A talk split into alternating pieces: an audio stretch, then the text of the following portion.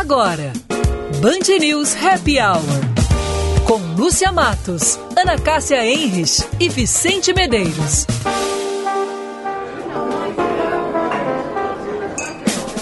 Oferecimento FMP Direito para a Vida.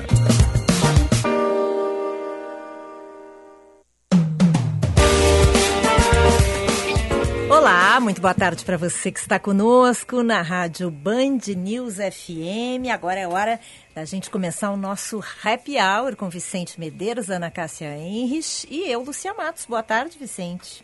Boa tarde, Lúcia. Boa tarde, Ana. Boa tarde, ouvintes. Boa tarde, Ana. Tudo bem?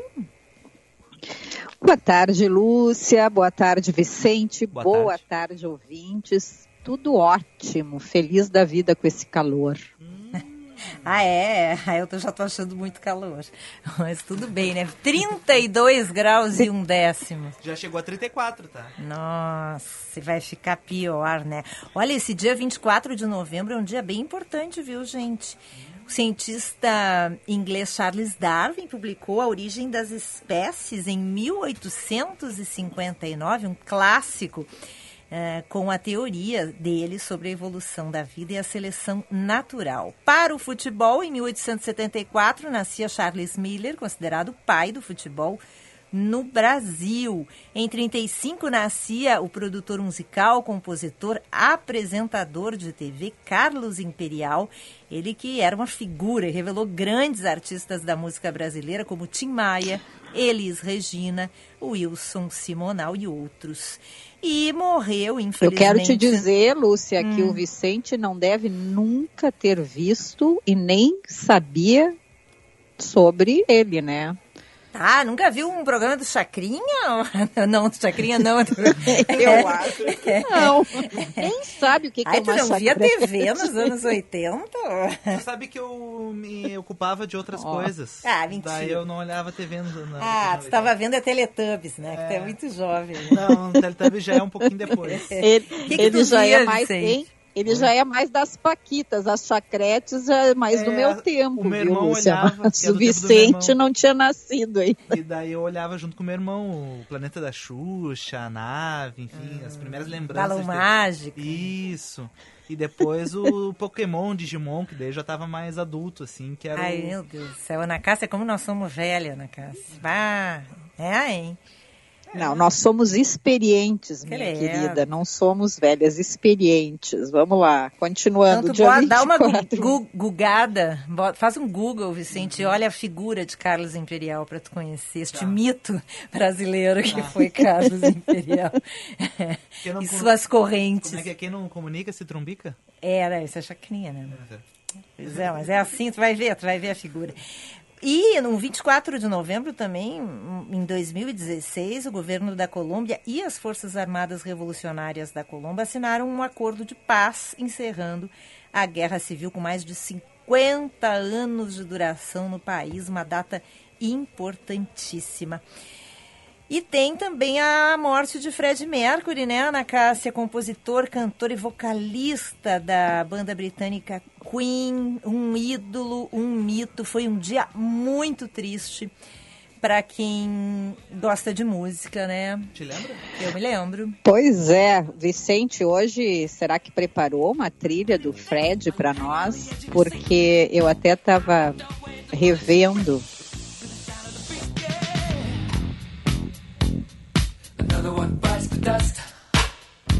Ah, eu adoro, né, Ana Cássia? Tá aí um show Não, que eu gostaria de. Maravilhoso, né? É. ver o, o Queen aí, uma das bandas mais fantásticas da, da história.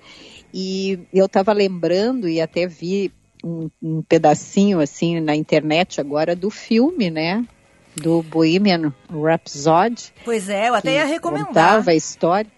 Né? Quem não viu, é imperdível esse filme. É ótimo, é muito Não, bom. esse é imperdível. E aí, Lúcia Matos, eu estava comentando com o nosso consultor de cinema e ele estava me contando Um que o diz que o Fred Mercury era apaixonado pelo cinema, adorava ver filme, porque ele ficava muito tempo, às vezes, em casa, e até no, no, no filme eu lembro que tinha umas cenas dele. Até aí o, o nosso consultor já fez uma pesquisa que eu vou dar três filmes que o Fred Mercury adorava. Mas o que eu quero contar para vocês também é o seguinte: o ator que eh, fez o papel do Fred Mercury no Bohemian Rhapsody, ele ganhou o Oscar e ele será o vilão do 007, agora do próximo filme do 007. É o ator Rami Malek. Então, olha aí, ó. Uhum. Ele fez lá o, o Fred Mercury, né? Muito sucesso, realmente. Parecia que a gente estava vendo o Fred Mercury. E ele, então, será o vilão do 007. E os filmes que o nosso consultor indica que eram as grandes paixões do, do Fred, ele sugeriu três. Cabaré, com a Liza Minnelli, que ele era apaixonado pela Liza. O Purple Rain e Highlander. Então, tem aí três dicas de filmes que Fred Mercury adorava. Tu vê, bem interessante, né, a gente saber desses bastidores, assim, e é, realmente vale a pena, muito a pena ver esse filme, é um filme que tem algumas é, liberdades poéticas, mas é um filme muito bem feito e muito interessante. E agora, pensando bem, ele até que tem cara de vilão mesmo, né, Ana? Eu tô curiosa pra ver.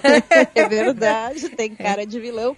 E a outra coisa, eu não sabia, porque eu sempre, enfim, Fred Mercury para mim era britânico, mas ele nasceu em Zanzibar, é, na África Ocidental, atualmente considerada né, da Tanzânia. E aí ele, ele começou, uh, diz que ele, a paixão pela música, ele despertou na escola, em Bombaim, na Índia, onde ele foi estudar aos oito anos e que ele já gostava de música e lá ele começou a ter aulas de piano. Agora, realmente, o que era mais marcante era o vozeirão, né, do Fred Mercury. Nossa, que coisa impressionante. É, incrível. Mais alguma notinha para hoje? Ah, nós temos que dar as manchetes. Nem fomos para as manchetes, olha aí, 5 e 10. Nós é, somos não, eu tenho uma pergunta né? para ti depois das manchetes. Vamos lá, tá Vamos bem? Vamos lá. Deputado federal Osmar Terra apresentou a melhora no quadro geral, segundo o boletim divulgado pelo Hospital São Lucas da PUC. Terra está internado em Porto Alegre desde o último domingo, tratando sintomas decorrentes da Covid-19. Segundo o comunicado, o paciente se encontra estável, com bom padrão respiratório, apresenta melhora no quadro geral e está respondendo às medidas adotadas até o momento.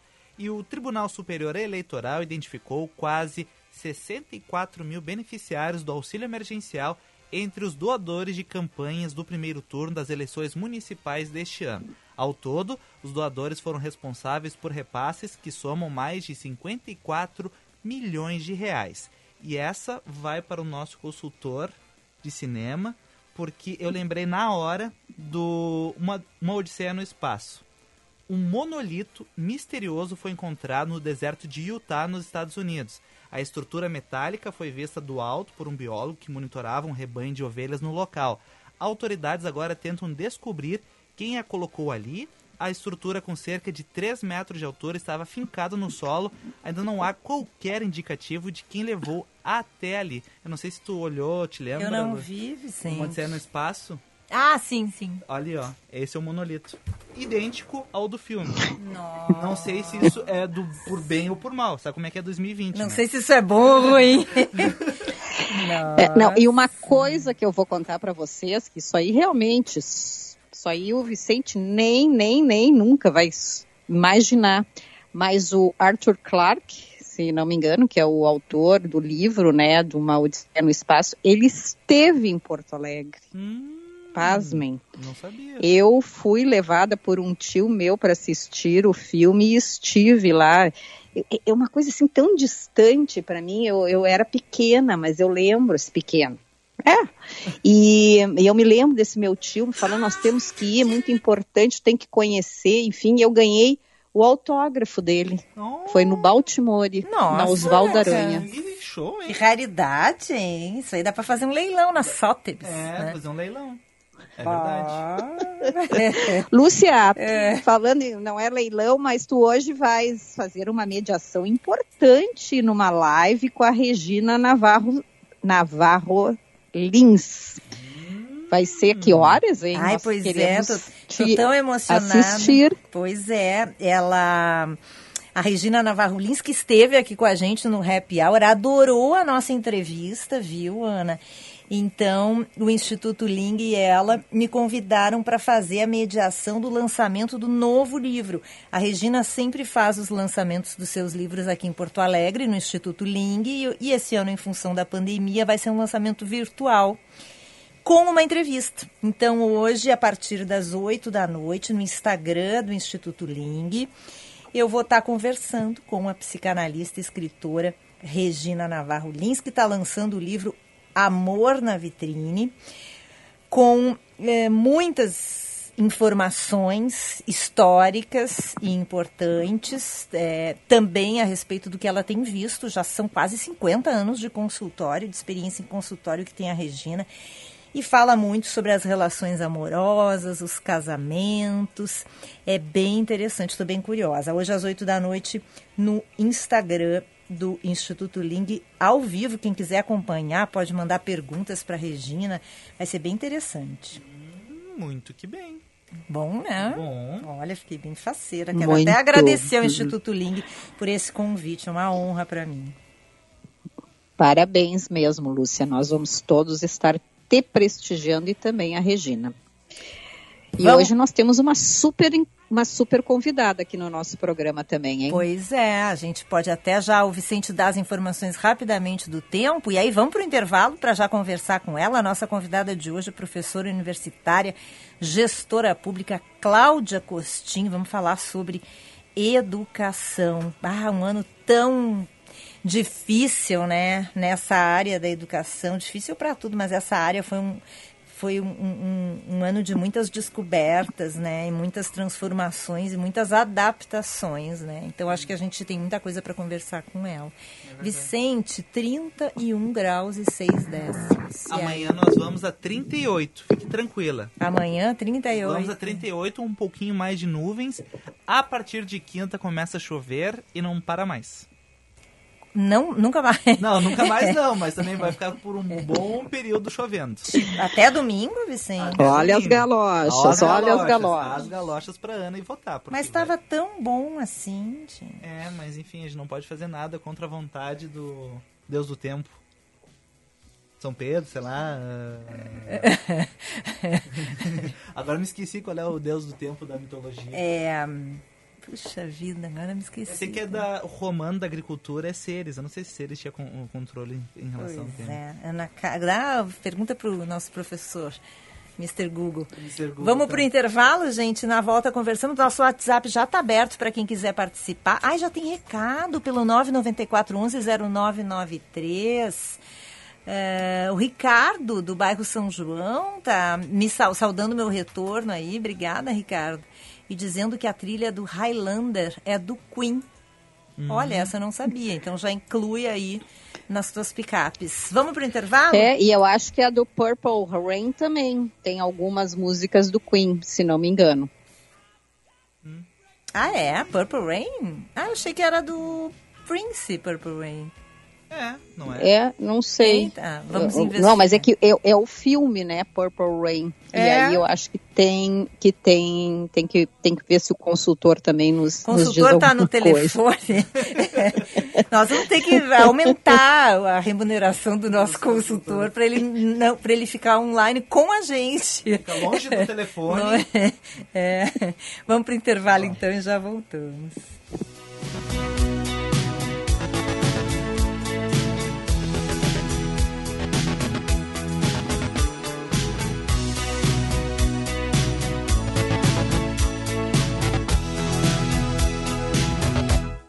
But life still goes on. I can't get used to living without. Estudar direito é na FMP, a única faculdade privada de direito no sul do Brasil a ter cinco estrelas no ranking do Estadão. FMP Direito para a Vida. Vestibular com inscrições abertas no site fmp.edu.br.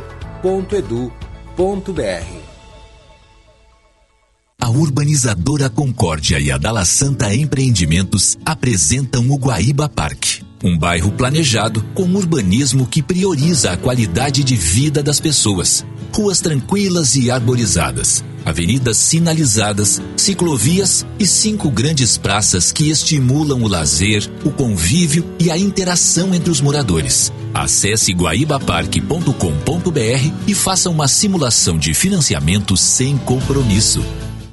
Agora a Rabush vai até você. Escolha as peças e nós entregamos na sua casa. Chame no WhatsApp para te enviarmos nosso catálogo. Anote nosso número 51999 679702. Delivery Rabush. 2020 não foi um ano fácil para o varejo. Sabendo disso, em uma iniciativa inédita em toda a sua história, o Cindy Lojas Porto Alegre está lançando a Hora da Virada Cindy Lojas Porto Alegre. São benefícios inéditos, vantagens exclusivas e o melhor. Comece a pagar só em 2021. Acesse cindylojaspoa.com.br barra Hora da Virada e associe-se. É por tempo limitado. Cindy Lojas Porto Alegre, junto com o varejo, sempre. Toda a exclusividade e qualidade dos serviços Audi Top Car estão com descontos neste mês. Na Black November, a troca de óleo e filtro do seu Audi fica por apenas 700 reais, válido para veículos fora da garantia, até dia 30 de novembro. Cuide do seu Audi e faça o agendamento. Estamos localizados em Porto Alegre e Caxias do Sul. auditopcar.com.br Top Car. Welcome to the top. Perceba o risco, proteja a vida. Quanto vale o Natal? Vale mais felicidade. Vale reunir todo mundo no Natal mais esperado de todos os tempos. Até 30 de dezembro, a cada 300 reais em compras no Barra Shopping Sul, você ganha um número da sorte para concorrer a vales compras de 5 e 100 mil reais. Cadastre suas notas no App Multi, consulte o regulamento e participe. Promoção autorizada pela Secap. Barra Shopping Sul. Você está ouvindo Band News Happy Hour. Oferecimento FMP Direito para a Vida.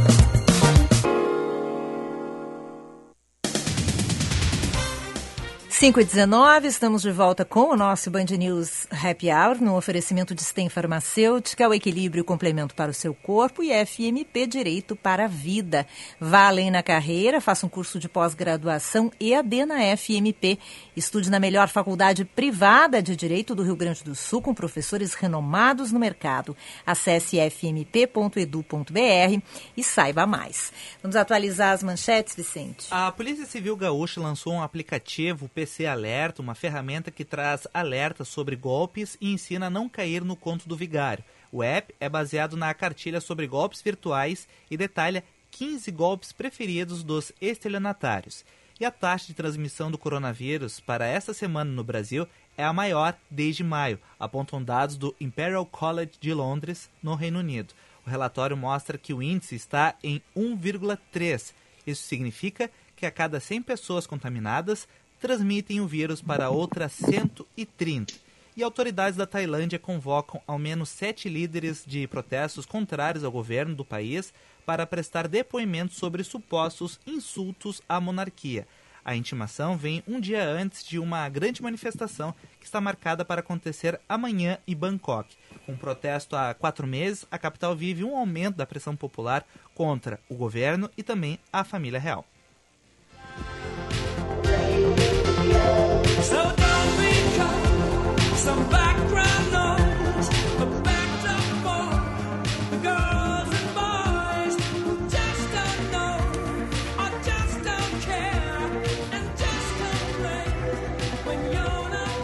5 horas 21 minutos. A nossa convidada de hoje é uma referência na área da educação, foi fundadora e diretora do FGV-CEIP, o Centro de Excelência e Inovação em Políticas Ed- Educacionais da Fundação Getúlio Vargas, foi diretora global de educação do Banco Mundial, membro da Comissão Global sobre o Futuro do Trabalho da Organização Internacional do Trabalho, professora da PUC de São Paulo, do INSPER, da ENAP no Canadá e mais recentemente da Faculdade de Educação da Universidade de Harvard.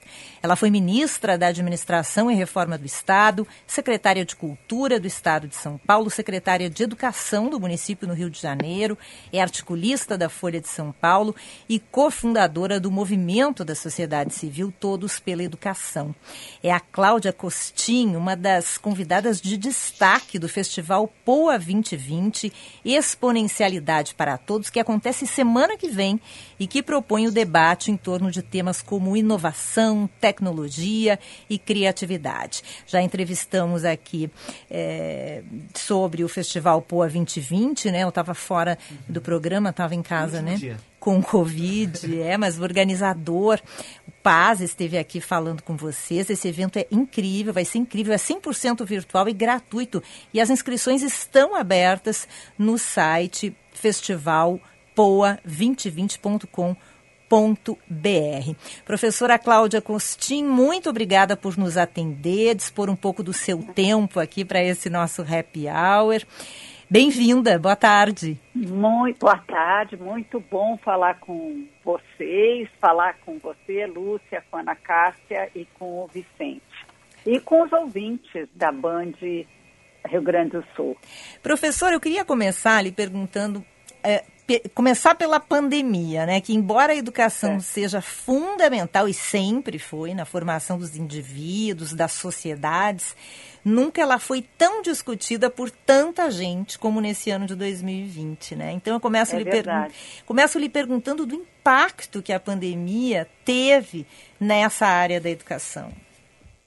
Olha, infelizmente, a Lúcia foi terrível, terrível. Ah, imaginar ah, num país que já vivia uma crise edu- educacional, uma crise de aprendizagem, ah, né, só para a gente ter uma ideia, 55% das crianças saem analfabetas do terceiro ano do ensino fundamental no Brasil, em média. E quando a gente olha para o ensino médio, para olhar na outra ponta, só 9,1% sabem o suficiente de matemática, só 29,1% sabem o suficiente de português. Ou seja, ah, nós temos desafios enormes pré-pandemia em aprendizagem. E somos, ah, de acordo com o OCDE, o segundo país dos que participam no PISA, que é um teste internacional que eles fazem, ah, o segundo país mais desigual do ponto de vista educacional. Imaginar ah, mais de oito meses em casa, uns em casa em famílias mais afluentes, com livros, equipamentos, famílias com um repertório cultural variado, enquanto outros fi- têm que ficar amontoados num único cômodo, sem conectividade, sem livros.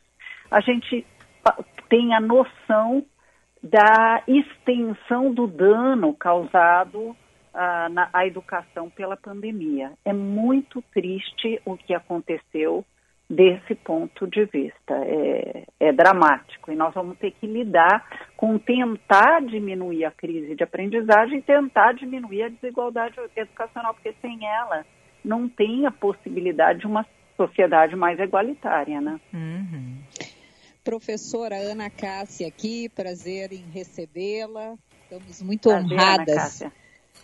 Com a sua participação aqui no nosso programa. Professora, falando, pegando ainda essa questão da pandemia, nós estamos acompanhando principalmente é, essa, essa situação em que todos nós, todos os profissionais, fomos impactados com relação a ficarmos em home office, nos trabalhos remotos, e um desses profissionais são os professores, né? Que foram uh, pegos de surpresa, muitos não tinham o preparo suficiente para enfrentar esse desafio digital. As crianças continuam também tendo né, problemas, uh, principalmente de uh, até de, de se comunicar com seus próprios professores, ainda aulas híbridas, outros em casa e outros que até nem tiveram a oportunidade de retomar a, a sua, o seu ano letivo. Como é que isso pegou, assim, como é que, como é que isso está pegando na cabeça dos professores? Porque, inclusive, muitos ainda uh, têm medo de que a tecnologia possa tirar o seu trabalho. Bom, é uma ótima pergunta, Ana Cássia. Em primeiro lugar, não tem hipótese, né? Eu integrei, como vocês leram aí, a Comissão Global sobre o Futuro do Trabalho, que lida com essa questão da revolução 4.0, com o advento da inteligência artificial. Não há hipótese do computador ou da inteligência artificial substituir professores da educação básica, ou seja, aqueles que lidam com crianças e adolescentes. Porque a criança não tem o córtex pré-frontal, que é uma área do cérebro uh, que garante a autorregulação, auto, a, a autodisciplina, uh, preparado uh, para ter a, a disciplina necessária ou a autonomia necessária para aprender. Uma criança precisa muito da presença do professor para o processo de aprendizagem, e os adolescentes também. Uh, Para ter uma ideia, esse córtex pré-frontal só fica maduro aos 25 anos. Então, uh, não há risco, mas houve sim, e você colocou muito corretamente, que muitos professores se sentiram despreparados. Foi uma, uma situação extremamente desafiadora, mas é importante também que a gente perceba que ninguém estava preparado. Uma vez uma diretora de escola me disse que uma mãe veio cobrar dela como que vocês não tinham um plano de contingência para essa situação? E aí ela desabafou comigo. É como ter um plano de contingência para um meteoro cair em cima da escola. É. Se nem os epidemiologistas estavam prevendo tantos meses de afastamento da escola, imagine nós, e eu sou professora universitária, mas fui professora de educação básica, imagine nós, professores.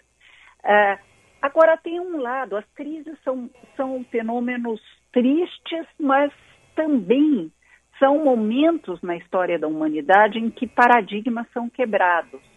Uh, em vários momentos da história da humanidade em que nós sofremos crises terríveis, inclusive na gripe chamada gripe espanhola de 1918, houve avanços científicos e avanços em procedimentos inacreditáveis de uma maneira ou de outra, a, a inclusão digital dos professores para o processo de ensino-aprendizagem avançou, acelerou de uma maneira incrível, que provavelmente o que aconteceu levaria anos para a gente avançar nessa direção. Da mesma maneira com os alunos. Eu estava olhando os dados da plataforma digital do Estado do Maranhão, que é um dos mais pobres do país. 61% dos alunos de ensino médio entraram sistematicamente na plataforma digital. Por meio de celulares, a maioria deles tiveram que comprar, a rede comprou, comprou pacote de dados para os celulares, mas de algum jeito se deu. E foi usado também para complementar, evidentemente, televisão, rádio, uh, roteiros autoinstrucionais para que uh, isso pudesse ser complementado. Mesmo assim, a inclusão digital foi impressionante. A escola, quando as aulas voltarem, não será mais a mesma. Nós pagaremos um preço pela perda de aprendizagens ocorridas, mas, por outro lado, a escola vai sofrer uma transformação profunda, dado o crescente aprendizado dos professores de como usar as tecnologias. Há, há pesquisas que já mostram esse avanço. Inicialmente, eles se sentindo despreparados e depois um avanço grande. E, professora, qual é a situação no resto do mundo, né? Porque a gente acompanha aqui a questão do Brasil e muito se fala na questão da desigualdade, né? Que foi, que, que aumentou, ficou ainda mais evidente e, e daqui a pouco eu quero falar com a senhora a respeito desse déficit educacional, como é que isso pode ser recuperado, se é que pode, né? Mas eu queria lhe perguntar o que, que a senhora tem observado em relação ao mundo. É um problema mundial, né? Sem dúvida, foram 191 países que tiveram escolas total ou parcialmente fechadas. Isso acaba com uma série de teorias conspiratórias de que foi só para derrubar o presidente da República no Brasil ou nos Estados Unidos que E eu, e eu imagino. e eu não imagino que ninguém, nenhum desses países tivesse um plano de contingência para isso. né? É, não, nenhum deles tinham. Mas tinha uma noção diferente. De uma maneira interessante, a maioria dos países europeus, tá certo, eles vivem uma, dire- uma situação diferente da nossa. Eles ah, fecharam as escolas no começo, mas decidiram na segunda onda não mais fechar manter, voltar ao rodízio de alunos para diminuir o tamanho de turmas, mas eles passaram a declarar que educação é serviço essencial, portanto, escola não fecha em hipótese nenhuma. É, é uma atitude corajosa, não sei se, eu não sou epidemiologista para dizer se a gente deveria recomendar a mesma abordagem no Brasil, mas mostra uma atitude em relação à educação um pouco diferente da que temos aqui, para dizer o mínimo. Ah, e a outra coisa, e eu tenho participado de webinários com outros países e conversando com ministros da educação, uma outra diferença foi que o Ministério da Educação, mesmo em repúblicas federativas como a nossa, tem coordenado a resposta educacional à Covid.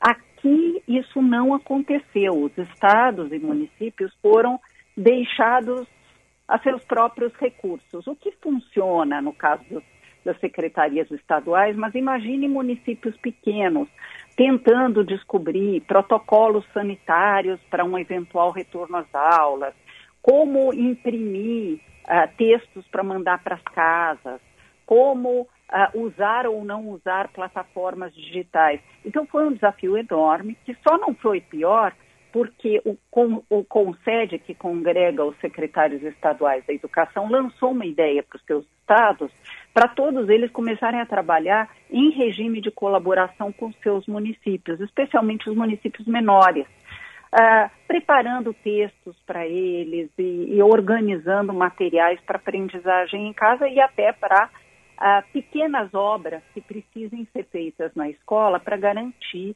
algum tipo de segurança no caso da gente ter que voltar antes da vacina. Agora, professora. Professora, numa das suas colunas, desculpa, Lúcia, é que me atravessei. Se eu queres fazer, eu posso ir. É que a minha tem um pouquinho de relação com essa questão. Pode, posso fazer? Depois tu vai na tua, Ana? Claro. É que a gente está em lugares Sim, sim. separados, professora. Ah, então, tá às vezes, a certo. gente se atropela um pouquinho. Eu queria lhe perguntar justamente se o governo federal não deveria ter tido uma ação coordenada de orientação em relação a isso e se isso não vai ser fundamental no processo de recuperação dessa, desse déficit de aprendizagem. É preciso que alguém coordene essa recuperação, não, professora? Sem a menor sombra de dúvida. Uma coisa é o protagonismo que, que o CONSED teve nessa situação, na ausência de alguém que coordenasse. A outra coisa é o Ministério da Educação cumprir o seu papel que está na Constituição, de coordenar a política educacional nacional, inclusive e sobretudo numa crise dessa dimensão.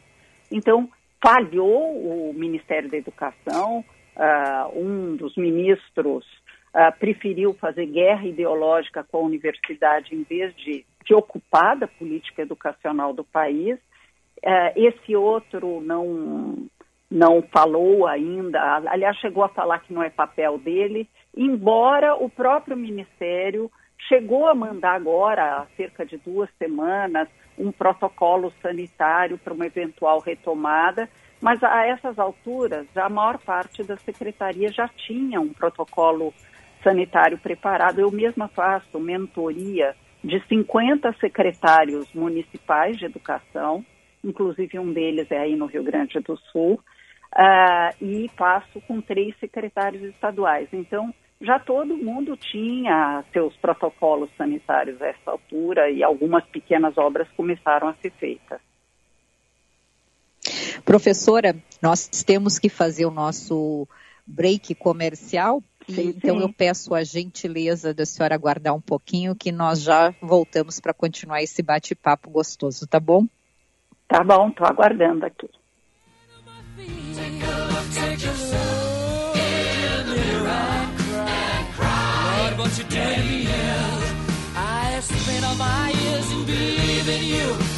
Lord,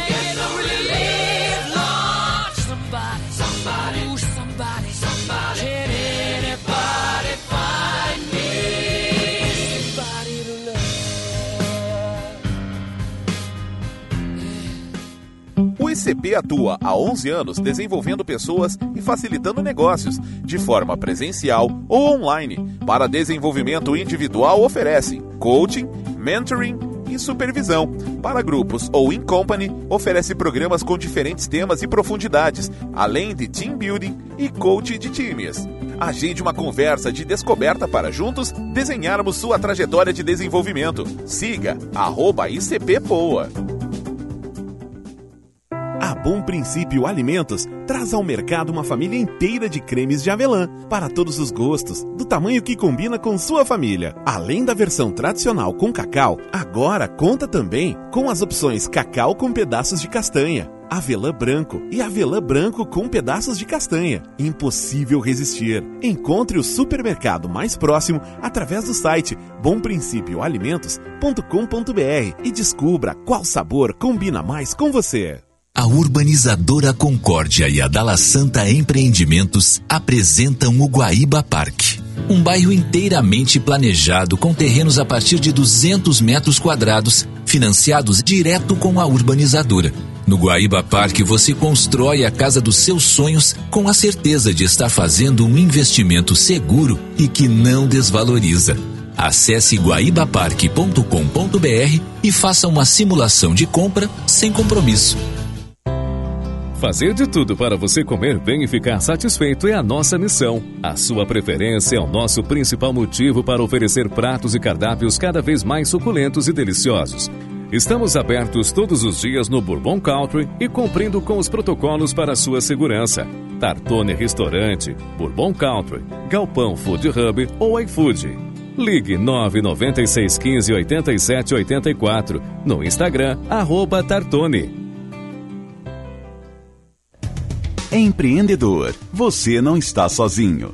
Conte com as consultorias online do Sebrae RS para fazer a gestão do seu negócio.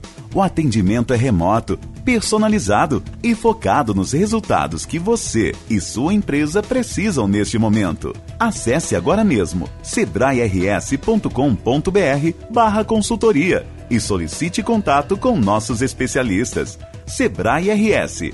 Empreendedorismo que transforma. Você está ouvindo Band News Happy Hour.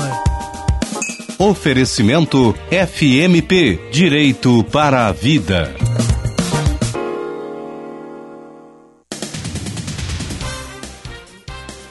Cinco horas 40 minutos, 30 graus 5 décimos a temperatura, tempo bom, céu claro, céu azul aqui em Porto Alegre. Esse é o Band News Happy Hour. Vamos atualizar as manchetes, Vicente? A Polícia Civil espera concluir na próxima semana o inquérito do atropelamento de ciclistas aqui em Porto Alegre. O IGP concluiu que os danos no veículo podem ter sido produzidos pelo contato com motociclistas, pedestres ou ciclistas.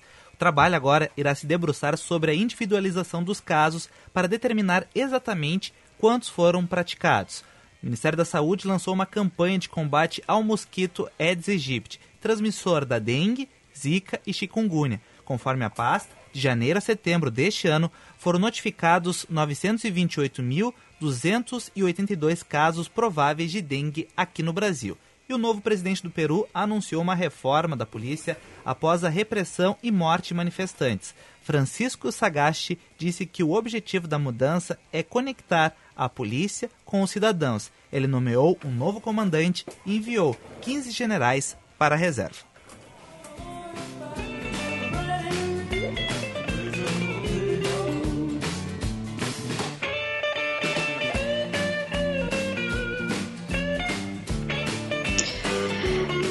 Dezessete horas e 40 minutos. Esse é o nosso Band News Happy Hour e hoje nós temos a grata satisfação de ter como convidada a professora Cláudia Costin, uma das maiores autoridades quando o tema é educação. Professora, antes do, do intervalo, nós falamos bastante sobre a educação agora neste período da pandemia. Mas eu queria trazer um tema de uma coluna sua na, da Folha de São Paulo, meses atrás, cujo título é Habilidades e Conhecimentos, onde a senhora diz que tem sido frequente hoje em dia, em muitos países, incluir em currículos nacionais o desenvolvimento de habilidades em vez de uma lista daquelas a serem ensinadas. E que isso permite maior flexibilidade no trabalho do professor e também uma visão mais contemporânea do processo de ensino. Eu gostaria que a senhora falasse um pouquinho mais sobre esse assunto aqui para nós, porque eu realmente considerei muito interessante. É a Ana Cássia, né? Isso, Ou é a Lúcia Isso tá agora é a Ana Cássia. Ana Cássia, Ana Cássia é interessante porque a escola já ensinava habilidades há tempos atrás. Quem conheceu o antigo magistério, o curso normal, de alguma maneira era instilado nas crianças a, a, a, a capacidade de persistir ao tentar resolver problemas, não era só um ensino conteudista. Uh, ao longo do tempo, a gente acabou aprofundando, numa, num levando a, a, a, na prática, ter um currículo quase que enciclopédico, em que nós tínhamos que ter uma lista de conhecimentos, mas não desenvolver habilidades. E, ao mesmo tempo, veio a Revolução 4.0, que é essa que eu me referi antes, de o advento da inteligência artificial, que vai substituir trabalho humano numa velocidade sem precedentes, inclusive trabalho humano que demanda competências intelectuais. Hoje a gente tem todo o conhecimento uh, existente uh, digitalizado, todo é um exagero meu, mas muito do conhecimento digitalizado, uh, organizado e facilmente acessável por sistemas de inteligência artificial. Então, outras habilidades de nível muito mais complexo vão ter que ser desenvolvidas para até garantir no futuro uh, empregabilidade ou capacidade empreendedora nas futuras gerações, porque muitos, o, o Osborne Frey chegou a falar em 2 bilhões de postos de trabalho uh, que vão, vão ser extintos até 2030. Então, se a gente não tomar cuidado, seremos substituídos por máquinas e não saberemos o que fazer para avançar mais. Lógico que outros postos de trabalho vão surgir, mas demandando com competências de nível muito mais complexo. Então, nós vamos ter que descobrir um processo de ensino que, por um lado, compense a, a, o, o, o fato de que nós temos não temos sido capazes de entregar competências básicas para boa parte dos nossos alunos. Eu falei no, na primeira parte da entrevista, a competência de ler, inter, de ler interpretar textos ainda é um desafio para os brasileiros, os estudantes brasileiros, mas nós vamos ter que aprender a fazer análises muito mais aprofundadas, resolução colaborativa de problemas com criatividade, que é uma competência típica do século XXI, uh, além das competências socioemocionais ou competências para a vida. Não vai ser fácil, mas isso não quer dizer que não temos que também ampliar o nosso repertório cultural. Então, nós vamos ter que ter competência, habilidades e conhecimentos. E isso vai ter que ser ensinado de uma outra maneira. Tem um filósofo da, da educação francês, o Edgar Morin, que fala em religar os saberes, da gente integrar mais as disciplinas, evitar essa fragmentação tão grande das disciplinas. E acho que o Brasil consegue desenvolver isso. Vai demandar muito esforço, mas vai valer a pena. E dentro dessa, dessa, desse futuro né, que a gente eh, eh, pensa para a educação, professora, qual é o papel e a importância do professor? E da gente valorizar Olha, esse, esse, esse mestre, né? É. Primeiro é o que você acabou de dizer. Uh, valorizar profissionalmente. Uh, por que, que eu estou destacando profissionalmente? Porque muitas vezes a sociedade tem pena do professor. O que menos o professor precisa é piedade. É Ele precisa de respeito profissional. Ele é um profe ele é um profissional. Aliás, ele detém uma das profissões mais complexas que existem. Então, nós temos que olhar tanto para a atratividade da carreira, quer dizer, trazer cada vez mais talento para a profissão de professor, uh, quanto para a formação que ele recebe na universidade, que hoje já há um consenso. Opa, perdemos. perdemos. Perdemos a nossa entrevistada. Professora Olha, universitária. Que coisa. Gestora... Quando a gente está. Mas... Professora universitária, é, gestora essa... Cláudia Costin. Uh, Vicente já está tentando refazer os, esse contato com ela. Hoje a gente está falando sobre esse tema importantíssimo que é a educação, um dos setores mais impactados nessa pandemia. Uh, não só aqui no Brasil, no mundo, como dizia a professora, né? Refizemos já o contato, professora, já estamos lhe ouvindo. Tá bom, eu vou tentar partir de onde eu parei. Uh, então, nós precisamos na formação que o professor recebe na universidade, como corretamente colocou o Conselho Nacional de Educação em decisão recente, ter muito mais diálogo entre teoria e prática, ou seja, tornar a formação do professor uh, muito mais preparatória para a profissão que ele desempenha, que, como eu disse há pouco, é uma profissão bastante complexa. Mas eu queria só comentar, para finalizar essa resposta, uh, que a pandemia, entre as coisas que ela trouxe que não são tão tristes, foi justamente uma valorização pelas famílias do trabalho do professor, porque eles tiveram que muitos deles se defrontar pra, com a complexidade do trabalho do professor, né? A, as mães que estavam em casa puderam ver o que significa acompanhar o aprendizado do seu filho de casa. Não é fácil trabalho muito desafiador e muito importante o trabalho do professor. Pois é, o Vicente tem uma pergunta para lhe fazer, professora, mas eu queria eh, puxar o gancho dessa sua resposta. Famílias, não são só os alunos, nem os professores que saem transformados dessa pandemia quando o assunto é educação, é. né? As famílias também, né? É impressionante o que. Eu acho que é, essa crise tão sofrida trouxe alguns saldos positivos, como toda crise. E um deles essa reconexão entre escola e família. Não só a família uh, passou a entender a complexidade do trabalho do professor, como a escola descobriu que ela precisa muito mais conversar muito mais com a família, passar orientações para a família.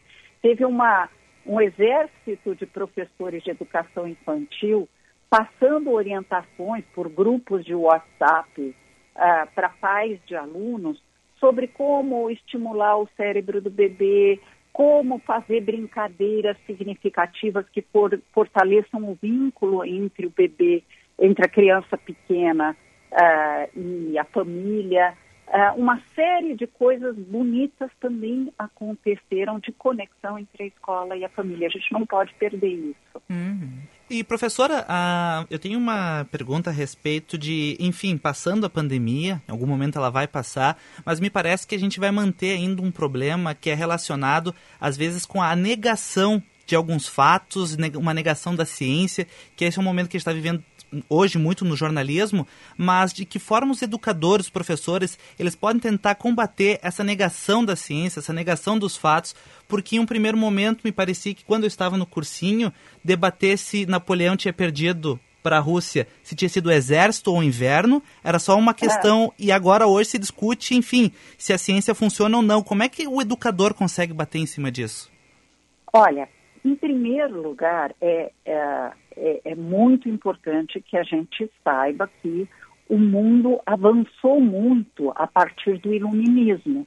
Jogar para fora todos os aprendizados que nós tivemos a partir do iluminismo é, é muito triste a gente voltar para uma era de obscurantismo. Ah, infelizmente, tem ocorrido uma tendência nessa direção, tem a ver com a emergência do populismo, de um populismo. Populismo é sempre ruim, seja de direita, seja de esquerda, é sempre ruim, porque ele ah, busca soluções mágicas para os problemas, ah, balas de prata em vez de políticas públicas, dentro do, do campo das políticas públicas, ah, e, ao mesmo tempo, busca acusar o inimigo errado. Ah, isso. Só um minutinho. Acusar. Estão me ouvindo? Sim, sim. É, Sim. Acusar o, acusar o inimigo errado em relação aos sofrimentos. Nós estamos vivendo uma crise por conta de um vírus.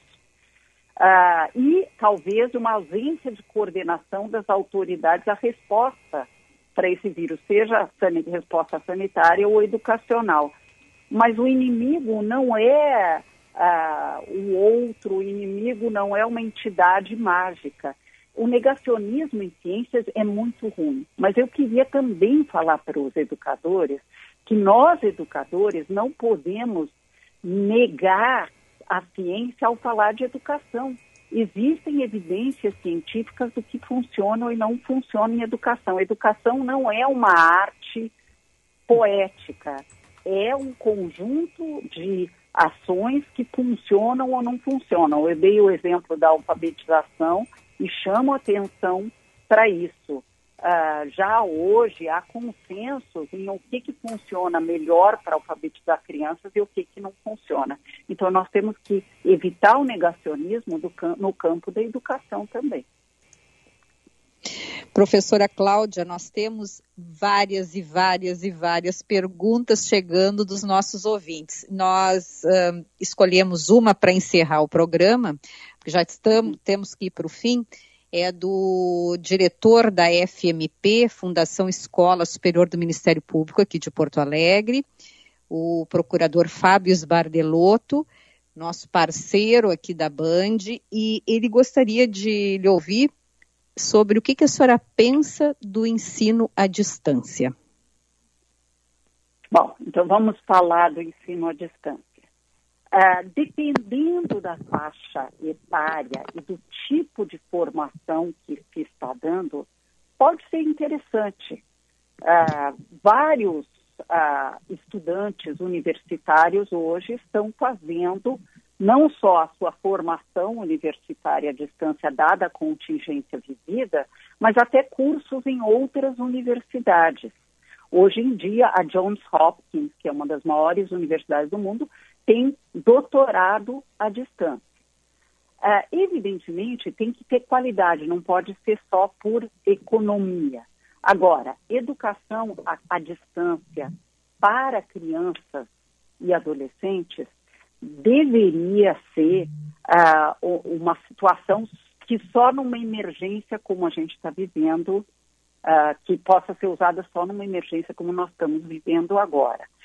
Agora, um ensino híbrido, sim, em que nós possamos ter em casa, quando a gente tiver conectividade, eu estou ah, em casa alguns dias, tendo, ou como se fosse dever de casa, assistindo vídeos, fazendo ah, atividades que os professores passam ah, em casa e, e aplicando os conceitos aprendidos na escola com a presença do professor. Porque o professor, mais do que um fornecedor de aulas expositivas, ele não é um mero expositor de, eh, fornecedor de aulas expositivas, ele é um assegurador de aprendizagem. E isso não dá para fazer à distância com criança e adolescente. Uhum. Professora Cláudia Constin, infelizmente o nosso tempo eh, encerrou, temos que terminar o programa, mas eu queria lhe pedir rapidamente, nessa despedida, uma mensagem aí para os nossos ouvintes. Temos muitos professores, familiares, pais e alunos na, na nossa audiência, na nossa escuta. Que recado que a senhora poderia passar em relação a esse ano tão difícil para todos? Olha, em primeiro lugar, eu acho que o recado é dizer que esse ano não foi perdido. Deixa eu falar uma, de uma coisa muito pessoal. Minha mãe viveu a Segunda Guerra na Europa, foi refugiada de guerra, viveu uma situação trágica. Ah, e aí eu falei um dia para ela: você perdeu a sua adolescência. Ela falou: não, eu não perdi minha adolescência. Eu aprendi muitas coisas, não na escola, mas que a vida me ensinou naquele momento histórico tão doloroso, mas ao mesmo tempo de tanta aprendizagem. Então, a, a minha mensagem para educadores, mas para todos que nos ouvem, é que não existe essa história de ano perdido. Ah, o ano trouxe aprendizados para todos nós de outro tipo, não o aprendizado escolar, ou pelo menos não tanto quanto a gente poderia ah, ter, mas trouxe para todos nós, professores, alunos, famílias, um aprendizado sobre a vida muito profundo. Vamos construir em cima desse aprendizado e desenvolver menos, menos ódio, menos raiva, mais empatia com quem sofre, quem precisa de solidariedade. Professora, maravilhosa a sua entrevista, sua participação aqui com a gente. Obrigada por nos passar todas essas informações, esse seu conhecimento. Um bom final de, de tarde para a senhora. Boa noite. Até a próxima. Boa noite a todos. Muito obrigada. Um abraço. Um abraço. Essa professora universitária, gestora pública, referência na área da educação, Cláudia Costin. Vamos marcar na agenda, Vicente? Marque na agenda. Oferecimento Tartone Restaurante. Teleentrega 9615-8784. Ou peça pelo iFood. Tu já ia botar a vinheta da Ana Cássia, né? Ui, ui, Ai, coitadinha, a Ana Cássia tá bem quietinha, bem comportada. Final nacional do Festival da Canção Aliança Francesa tem transmissão online nesta quinta-feira, dia 26 do 11 de novembro. O evento acontece de forma virtual pelo Facebook e também pelo YouTube da Aliança Francesa e terá a apresentação do gaúcho Juliano Barreto. Sugestão para quinta-feira. Muito bem, Ana Cássia. O- Quer dar mais E a live recado? de Lúcia Matos hoje às 20 horas no Instituto Ling. No Instagram do Instituto Link. Vamos falar de amor. Eu tenho que mostrar só o que eu separei. Aqui, ó. Essa é uma versão mais light. É mais light, pra né? Ana. Cássia. Ah, eu, eu gostei mais dessa. Ai, Vicente? outra, ó. Muito obrigada. Essa aí, assim, é quando for 5h58, entendeu? A outra é pra 6 da tarde. O primeiro aviso é esse, ó. É, o primeiro aviso. Tá bem tranquilo. Se, o olha, segundo, se como é que é? O segundo aqui, ó, de vai piorando, hoje aqui. Ó, Um beijo, tchau. Amanhã vamos falar de cultura com a musicista, atriz Simone Haslan. Vai estar fazendo happy hour com a gente. Algum recadinho final, Ana? Não, não dá para dar Não dá, recadinho. não dá. Tchau. Ah, então deixa a Ana dar uma, Ah, se despedir, tchau. pelo menos. Beijo, Ana. Beijo, Ana. Beijo. Tchau, gente. Até amanhã.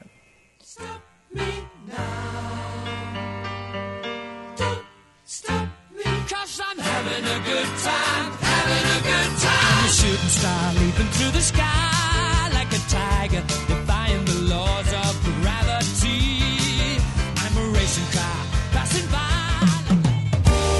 Você ouviu Band News Happy Hour.